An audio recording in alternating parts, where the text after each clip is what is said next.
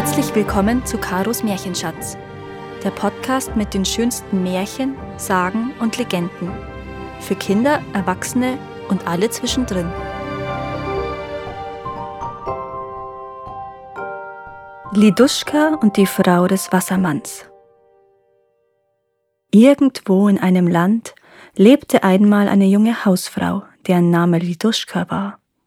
Eines Tages wusch sie gerade Leinenzeug in einem Bach, als auf einmal ein dicker und garstiger Frosch zu ihr geschwommen kam, so dass Liduschka erschrak und einige Schritte zurückwich. Der hässliche Frosch aber kam immer näher zu der Stelle, an der Liduschka ihre Leinen wusch, breitete auf der Oberfläche des Wassers seine Beine aus und sperrte seinen Rachen auf, als wollte er der Frau etwas sagen und rührte sich nicht von der Stelle. Du dicker Frosch, was willst du hier? Und warum sperrst du dein Maul so gegen mich auf? dachte Liduschka bei sich. Und sie warf ein Leinentuch, das sie gerade in der Hand hatte, nach ihm, um ihn fortzujagen, weil sie mit dem Waschen weitermachen wollte. Der Frosch tauchte unter, aber ehe Liduschka sich versah, tauchte er wieder auf der anderen Bachseite auf und schwamm in gerader Richtung auf sie zu. Sie trieb ihn vom Neuen fort, aber der dicke Frosch schwamm nochmals auf sie zu, hielt den Rachen offen und war nicht fortzubringen. So störte er unentwegt die junge Frau bei ihrer Arbeit. Du dicker Frosch! rief der Liduschka ärgerlich. Lass mich wissen, wenn sich bei dir Nachkommenschaft eingestellt hat, dann werde ich für diese die Patenschaft übernehmen. Nach diesen Worten schlug sie mit einem Tuch nach ihm. Recht, recht, quakte da der Frosch, verschwand unter der Wasserfläche und störte die Duschka nicht mehr weiter bei ihrer Arbeit. Nicht lange darauf kam die Hausfrau wieder zu dem Bach, um an der gewohnten Stelle erneut ihr Leinenzeug zu waschen. Da kam noch einmal der garstige Frosch zu ihr geschwommen, aber dieses Mal war nicht mehr so dick. Siehst du? sagte er zu ihr ich habe meine Kleinen bekommen und bin jetzt hier, um dich zu bitten, dass du wie versprochen Patin für sie wirst. Liduschka erinnerte sich daran, dass sie dem Frosch vor kurzem die Patenschaft versprochen hatte, und trotz ihrer Angst traute sie sich nicht, ihr gegebenes Versprechen zu brechen. Aber du dummes Ding, wohin soll ich eigentlich mit dir gehen, um deine Bitte um mein Versprechen zu erfüllen? fragte Liduschka voller Angst. Komm, komm nur, quakte der Frosch, streckte die Beine aus und schwamm weiter durch das Wasser, und der besorgten Patin blieb nichts anderes, als ihm entlang dem Bachufer zu folgen. Der Frosch schwamm immer weiter, und als er zu dem Wehr gelangte, hielt er inne und quakte. Fürchte dich nicht und wälze diesen Stein da weg, und darunter findest du eine Treppe, die dich in meine Wohnung führen wird. Komm nur, ich geh dir voraus. Danach tauchte er im Wasser unter, und die gute Liduschka konnte nicht anders, als das zu tun, was der Frosch ihr gequakt hatte. Sie wälzte den Stein beiseite, und wirklich sah sie, dass eine Treppe unter das Wehr hinabführte.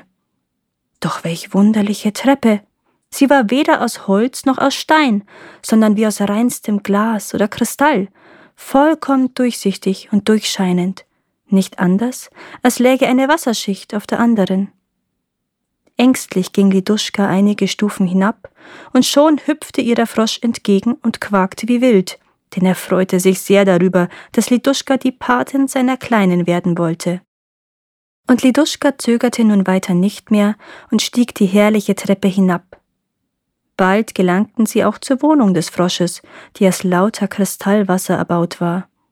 Genauso wie die Treppe, über die man hinabschritt, war auch das ganze Haus hell prächtig und durchscheinend wie aus reinem Kristall. Voll Freude sprang der Frosch beständig um sie herum und nahm sie zu seinen Kleinen mit.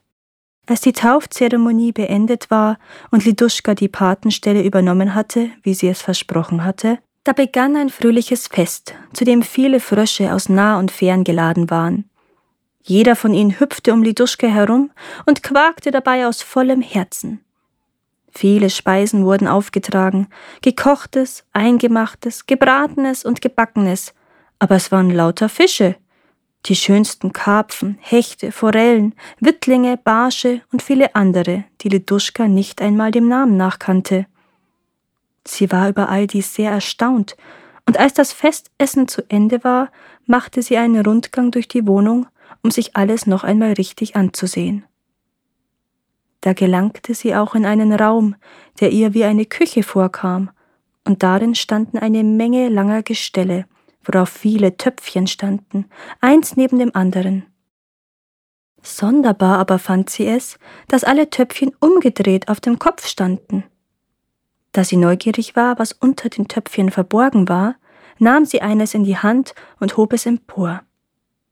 Im selben Augenblick flog eine kleine weiße Taube aus dem Töpfchen hervor, schlug fröhlich mit ihren Flügeln, schwang sich empor und war im Nu verschwunden.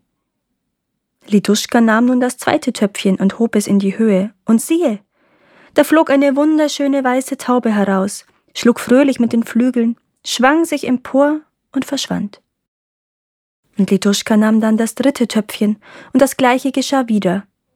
Sie wunderte sich sehr, warum diese weißen Tauben hier eingesperrt waren. Denn Gott gab dem Menschen eine unsterbliche Seele, damit er ewig lebe, und den Vögeln gab er Flügel, dass sie frei auf dieser Erde umherflattern. Und sie sprach zu sich selbst Wie grausam ist es, dass ihr hier in ständiger Finsternis festgehalten werdet. Wartet, ich werde euch allen die Freiheit geben. Da deckte sie schnell ein Töpfchen nach dem anderen auf, und wie aus den ersten dreien flogen aus jedem der folgenden eine weiße Taube auf. Und das wollte jede für die Erlösung aus dem dunklen Gefängnis danken, schlug sie fröhlich mit den Flügeln, schwang sich empor und entschwand den Blicken. Kaum aber hatte sie alle Töpfchen aufgedeckt, kam ihr auch schon die Hausherrin, der garstige Frosch, mit entsetzlichem Gequake nachgehüpft. Denn er hatte sie schon von weitem mit dem Töpfchen gesehen. Oh, du Unglückselige! Schrie er ihr quakend zu. Was fällt dir ein, die Seelen freizulassen? Schnell, schnell, such ein Erdklumpen oder eine Scheibe geröstetes Brot, damit mein Gemahl, der Wassermann, keine Macht über dich hat.